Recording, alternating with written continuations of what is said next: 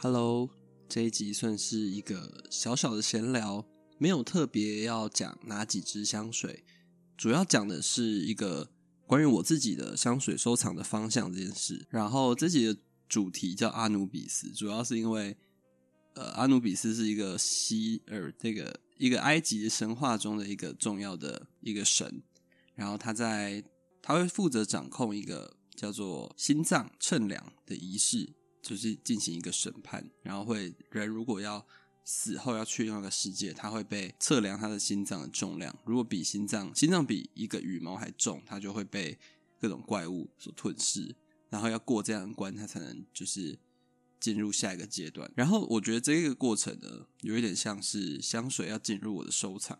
必须要过这样子的一个关，所以这一集就取这个名字。因为不可能所有的香水都都可以收藏，就是这样很没有方向，所以而且也没有这么多的资金可以购买这么多的香水嘛，也不是说每个人家里都有矿，所以。要有做一些规范，会或者是说自然会形成一个香水收藏的方向，一个蓝图。而且这其实也是讲展现个人的一个风格，或者是个人的品味的一件蛮重要的事情。你必须要有一个方向，而不是人家介绍什么就收什么。主要还是要随着时间去了解自己的喜好，跟自己有什么目标，希望可以建立怎样的一个香水的收藏。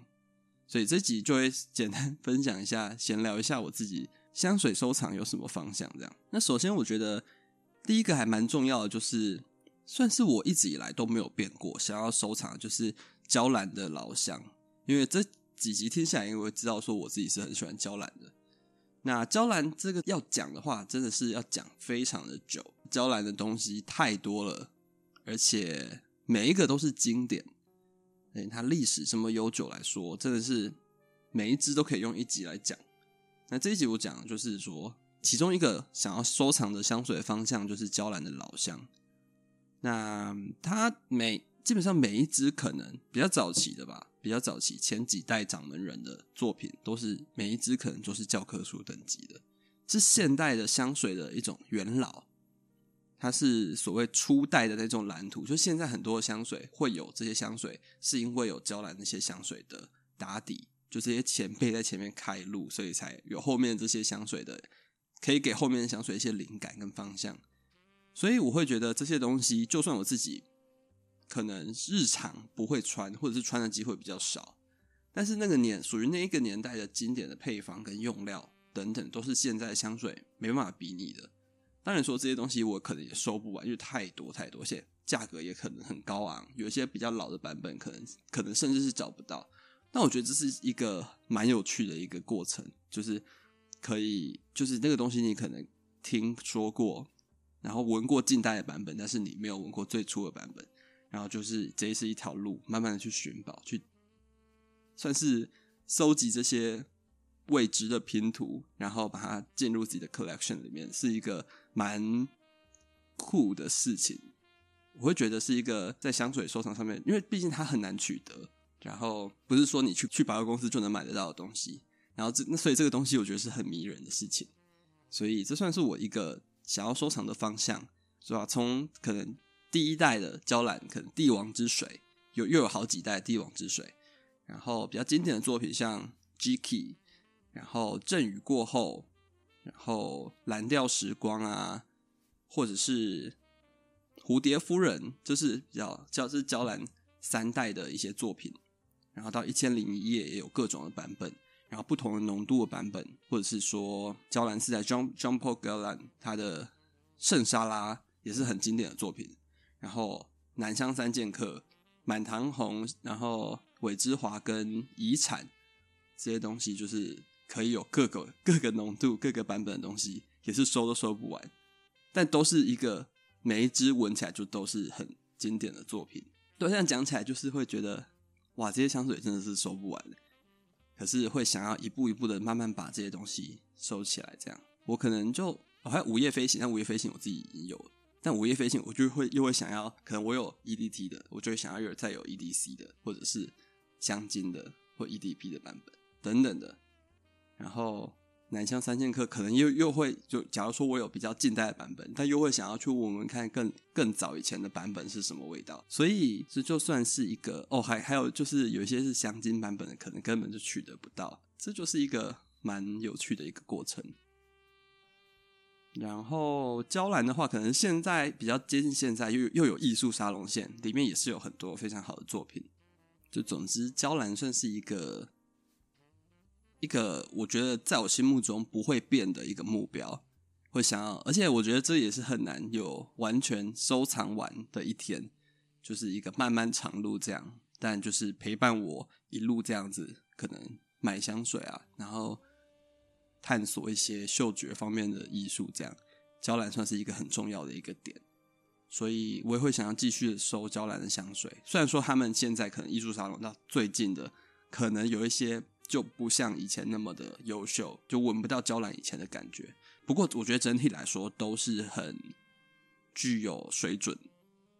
每个气味什么的都是有保有娇兰他们那种严谨的感觉。所谓那一种不会不太会退流行、很经典的配方的那一种，就他们自己独树一格的那一种气味，我觉得是，我是我觉得是还蛮对他们就是有很高的期待的。所以都算是第一个吧。我第一个想到的就是娇兰的，而且他们重点是他们的味道也跟我自己喜欢的类型是还蛮雷同的，就不太不太会在他们家找到我真的很不喜欢的味道。所以，所以我真的会想要继续去探索娇兰的很多香水，像甚至一些比较冷门的，像像极地那个什么 Jedi，就是一支香根草加加麝香麝猫香。还是什么海狸香那类的，就是它算是一支比较可能比较冷门的，或者是像柳儿这种，然后爱之谷就比较现在比较少听到的，很多娇兰的作品可能就是那个年代有，然后就停产了一下下这样子。然后如果我能找到这些香水的话，我也会非常的，就应该是真的会非常开心，非常开心。然后再来的话，以品牌来讲的话，除了娇兰，还有另外一个，就是我会想要。会想要全线收藏的就是香奈儿珍藏线。那香奈儿的香水，我觉得也许没有像娇兰这么历史悠久，但也是有一定的历史地位。它也是在一九二零那个年代的香水。然后现在来说，大家知道的香奈儿可能就是那一些比较商业线，就是很经典的五号啊，然后男香的那些，或者是现在香奈儿就是圆形瓶子的那些比较有名，还有什么 Coco 那种的，但是。香奈儿珍藏线真的是一个非常优秀的香水线，以商业香来说，然后会想要收集这一条香水线，也是因为我自己本身跟这一条香水线的味道就是一拍即合，我一闻到就觉得很喜欢他们的味道的风格，然后香水的品质来说，我觉得也很没话说啊，他们的用料什么的，就是通过那个标准，我觉得。就没有让我闻起来很廉价或者是很不舒服的感觉，这就是很基本上就是过关。气味本身来说就是好的，然后在我身上的表现也很优秀，我就会觉得它跟我的体质很合，就会有一种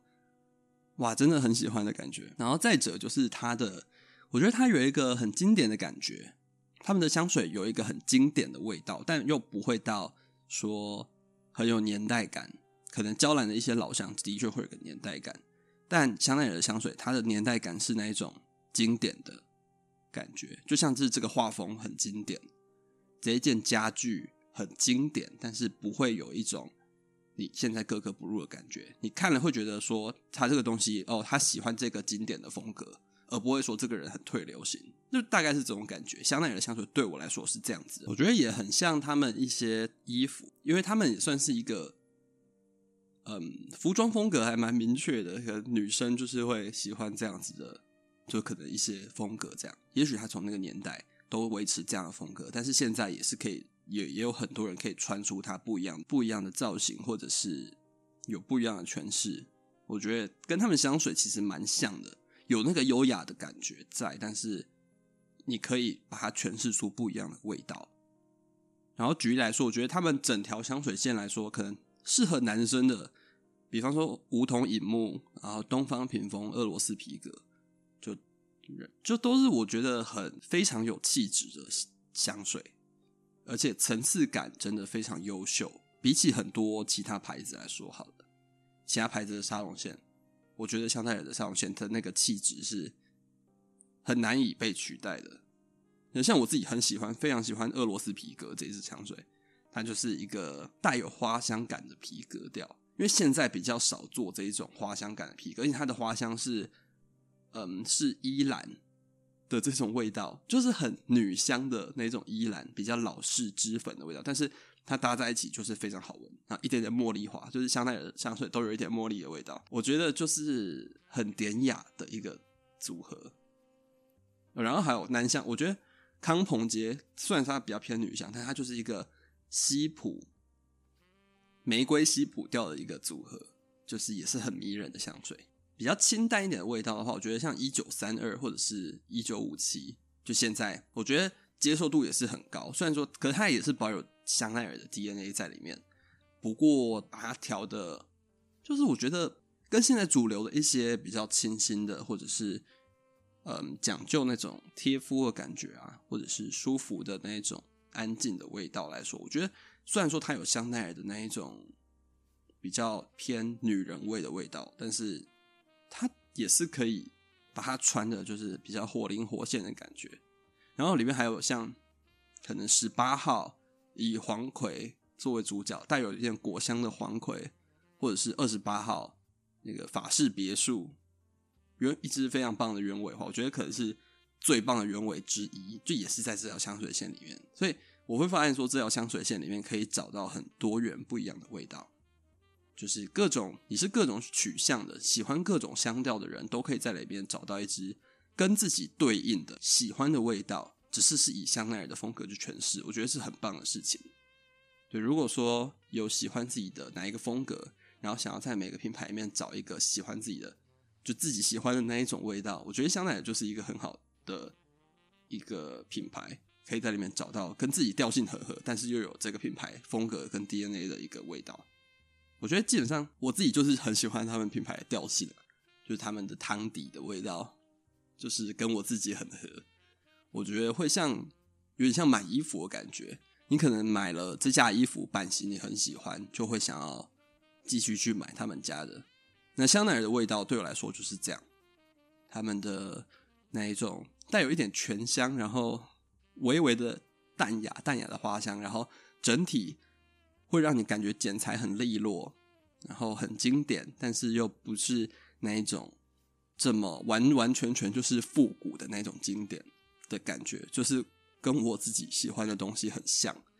所以这也是一个我会想要一直收的一个香水线。那讲完这两个品牌之后，接着就是要讲气味本身的话，我自己喜欢想要收藏的方向是什么？以实穿取向来说的话，我觉得这也算是自己喜欢香水以来的一个心得，就是以实穿取向来说，就是要细细的去探索自己。就是什么香调在自己身上是最适合的？我觉得有有时候闻到一些味道，也许它味道是好闻的，就是当下会非常心动，但是它在自己的身上可能不是这么适合。我觉得也可以拿衣服来讲，有些衣服你可能看到在某个人身上适合，然后你也会想要穿，你也会想象自己是那个样子，但是在自己身上就是不适合。我觉得在这里就是要打住一个念头，就是。那个东西不是属于自己的，因为味道这种事情真的是我觉得蛮一翻两瞪眼的事情。你喜欢可能就是喜欢，不喜欢就是也没办法说服自己去喜欢它。当然有有例外，有可能那个东西是日久生情类型的，但是我觉得大部分的时候是不喜欢一个东西，你很难强迫自己去洗脑自己说你是喜欢这个东西的。我觉得举例来说，像我我很喜欢柑橘的味道。然后，或者是我喜欢果香的味道，我很喜欢凤梨的味道，可是在我身上可能并不好闻。就在我身上跟在纸上，或者是在别人身上闻起来就是不一样。在我身上那个东西就是完全没有我喜欢的那一个味道了，所以我可能就不会去购入这类型的香水，或者是说玫瑰来讲，我也很喜欢，我非常喜欢玫瑰的味道，就是我会有一段时期就是非常想要闻玫瑰花的味道，或者是玫瑰纯露。玫瑰精油，或者是各种不同的玫瑰类的味道，就会有这一个时期，就是一个 kick。我就是非常想要闻这个味道。但是大部分的玫瑰在我身上的味道，可能它的变化我并不喜欢，跟在纸上或者是在别人身上闻到就是不一样。然后再来就是说，它可能跟我平常的穿着跟形象就是不适合，所以我可能就也不会单纯因为喜欢它的味道就去买，或者是把它收一罐，因为我知道我回来可能也不会喷。就只是单纯喜欢那个味道的话，我觉得这样就不会成为我主要想要收的香水方向。所以我觉得这这也是一个过程，就是要慢慢去发现自己喜欢什么类型的味道，再加上同时它也是在自己身上是好闻的。我觉得这是蛮重要的事情，你才会把它利用起来，然后越用越喜欢。然后相反的，我觉得在我身上适合的味道，自己发现下来，可能就是比方说麝香类的，不管是白麝香，然后真比较还原真实的动物感的麝香。或者是黄葵，黄葵这种植物麝香我也很喜欢。然后，但麝香里面又有分，可能有一些东西有某种类型的麝香的分子，我就是不喜欢。然后像我喜欢的，可能还有皮革、木质调、焚香。然后花香的话，可能鸢尾这种粉味的花香，鸢尾、紫罗兰这一类的，我是喜欢的。然后我身上也好闻。然后可能香草、坚果。坚果奶甜味这一种类型的香水，在我身上可能也是好闻的，再加上我也喜欢这个味道，所以以这个基准再下去细分，就是可能木质来说，我可能又最适合香根草、檀香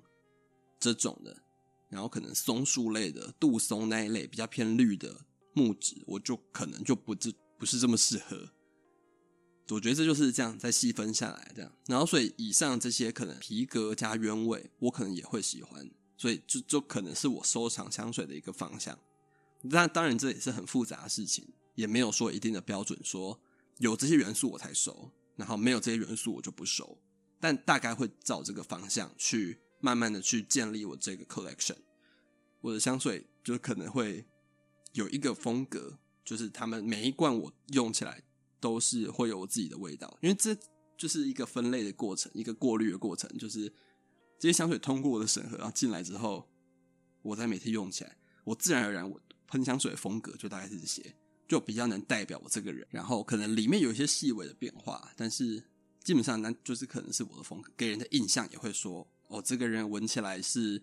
有大概这类型的味道，会比较有记忆点。这样，然后讲完这个实穿取向的话，我觉得还有一个分类，就是我自己会想要收的香水类型，就是比较像。比较偏我自己私人的个人偏好，加上一个比较偏心理方面或疗愈方面的倾向，就是精油香水这一个分类，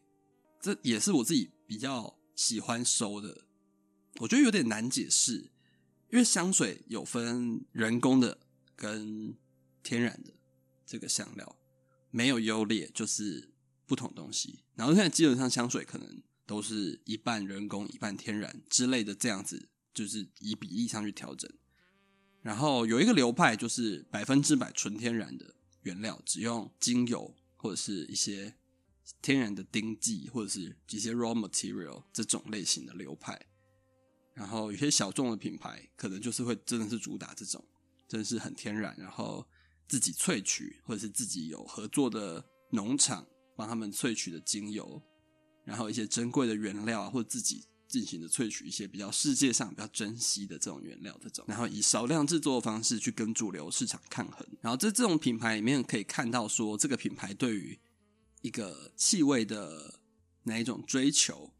他可能就觉得天然的东西满呃人工的东西满足不了他，他想要在天然的香材里面去捕捉那一种不确定性跟那一种复杂性。因为比方来说一个。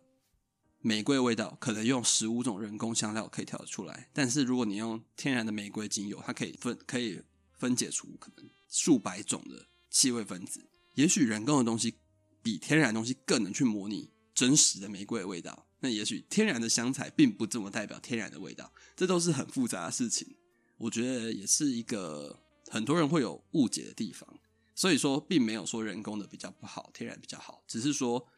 我自己的这一个。这一方面，就想要收的这一个区块，就是关于精油或天然香水这一块的，就是我就觉得可以在这些品牌里面看到他们喜欢香水跟原料的那个热忱，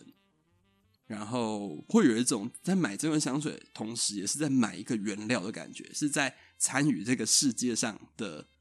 某一部分珍贵资源的感觉。我会觉得是这样子。在购买，假如说这类型的香水的话，给我的感觉是这样子，会有那一种物以稀为贵的感觉。而且天然的东西，可能这一个产季过了之后，味道就跟这一批就不一样了。它有那个不确定性在，所以。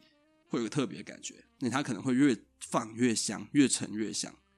它也有这样的特性，所以我还蛮喜欢。我觉得这其实听起来蛮中二的，会有这种感觉，就很像在收集一个某个某元素、某元素的感觉。但我很喜欢这样的感觉。然后尤其是看着那些天然香水，他们的，我觉得这算是一个怪癖诶。我觉得有些香水的那个汁液的颜色，香水的颜色就是很深，只要看到那种偏琥珀色或很深沉的。颜色的香水，我就会整个很嗨，就会觉得它用了很多天然的原料，因为可能合成的原料不会有这样的颜色，就是你是用天然的萃取方式，或者天然把它做成原精萃取出来之后，才会有这么深的颜色，因为它没办法去做这样去把那些色素排掉，它必须萃取味道的同时，就会留下这些本身香材的色素，然后所以它那些香水颜色就很深，我看了就会觉得很嗨，就觉得哇里面有。很高高纯度的某种香水的，就是 material，我觉得很开心。然后这样，他们这种香水可能他们的原料很透明，就是他们原料的资讯很透明，会跟你说它里面就是用了什么，因为它里面就真的就是那些东西，就什么什么产地的什么精油，然后几 percent 的浓度什么都标出来，我就会很想要支持这样的品牌。就我其实觉得这样香水带有一种很诗意的感觉，很像是炼金术师在炼什么东西，然后萃取出一罐这种 potion，一个一个某种灵药的这种感觉，我会觉得蛮浪漫的。对的，因为这这种香水基本上，因为它味道比较偏原始一点，比较没有像可能合成的香水或者在商业的香水那么的精雕细琢，它比较偏精油感会比较重。它会比较锋利，但是它会带有一种疗愈的感觉，就是芳疗的那种味道。我觉得，哎，在身上其实，比方说它用了葡萄柚好了，可是在身上它味道又不会是还原葡萄柚味道。在身上之后，它就是精油的味道，再加上融合自己肌肤跟体温之后，它会形成另外一种味道。我有点难形容那种感受，就是天然的东西在身上之后的那种。柔合在一起之后，它并不会原原始还原这么原本植物的味道，但是它会带给你另外一种比较偏心理层面跟疗愈的感受。我觉得蛮就是跟一般大部分的香水马上会有一个比较出来。然后我觉得品牌来说，可能也没有特定的品牌，可能像台湾比较有名的就是芳芳芳芳的香水，我觉得就很棒，也是天然的香水。然后像德国的那个。April Aromatics，我自己也是有好习惯，就是真的很有疗愈的一种效果。就是在心情比较低落或者是需要平静下来的时候，就可以喷类似那样的香水，就可能也不会喷出门，因为它可能持香性就很差。那就是喷了一个自己爽那个味道，一下下就散掉，这样就是度过那个心情。然后像可能像日本的一个牌子叫 d e s e r d e s e r 就是他们也是一个很专注于用一些。珍贵的原料，或者是去开发各种不同的原料，然后去做调香的牌子，我是没有试过。它是一个北海道的品牌，我觉得也是非常有兴趣，因为他们用各种世界上的沉香，再搭搭配一些日本的一些花卉等等的去做一个比较日式风格的精油调香，我是很有兴趣啊。对，之后有机会的话，也会很想要收这个这种这类型的牌子。大概就是这样。我觉得有这种类型的香水，会想要收藏，就是会想要。拥有一个部分地球上的一个资源，它这样听起来很像在掠夺什么。不过就是有一种用起来就会有一种心里会有一个想法，是会想要好好感谢这个世界的给我们的馈赠，就是给我们很多礼物，这种气味方面的这些植物啊什么的等等，去淬炼出这些味气味，给我们带来很多疗愈等等。我觉得这算是对吧？另外一个想要收藏的香水的方向。然后以上大概就是。嗯，我自己会想要收藏，就是品品牌来说，就是一些嗯经典品牌的老香，对，也不局限说香奈儿跟娇兰啊，只是说主要主要就是这两个比较大的。